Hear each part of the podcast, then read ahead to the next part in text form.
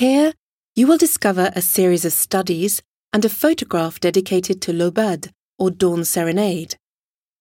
Dawn Serenade, dating from 1942, is considered to be one of Picasso's greatest masterpieces that he completed during German occupation.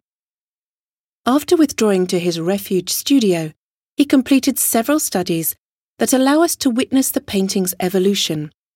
We can see that he worked on the model's pose and also on the painting's general composition while continuing to experiment with colour as this brightly colourful drawing testifies.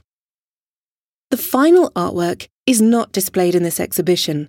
However, you can spot it in a photograph that shows it standing in Picasso's Grands Augustins studio opposite a bronze sculpture.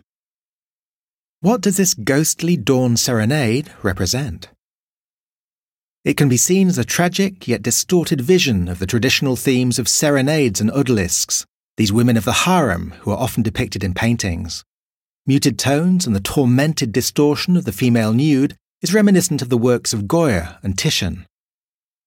Without embellishment, the figure of the odalisque has simply been reduced to a swollen body with cascading hair. Her musician guardian is a grotesque creature, painted in angular forms.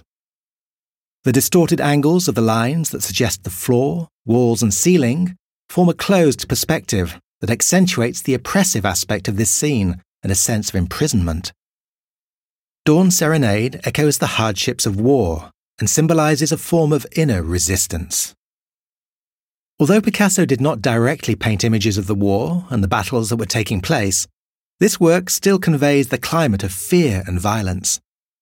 The historical context, a time of danger, imprisonment, and torture, lends dramatic overtones to the disturbing dawn serenade. In 1947, this painting was one of ten works that Picasso chose to donate to the French National Modern Art Museum that had just reopened under the management of Jean Cassou, a member of the French resistance and a hero of the liberation.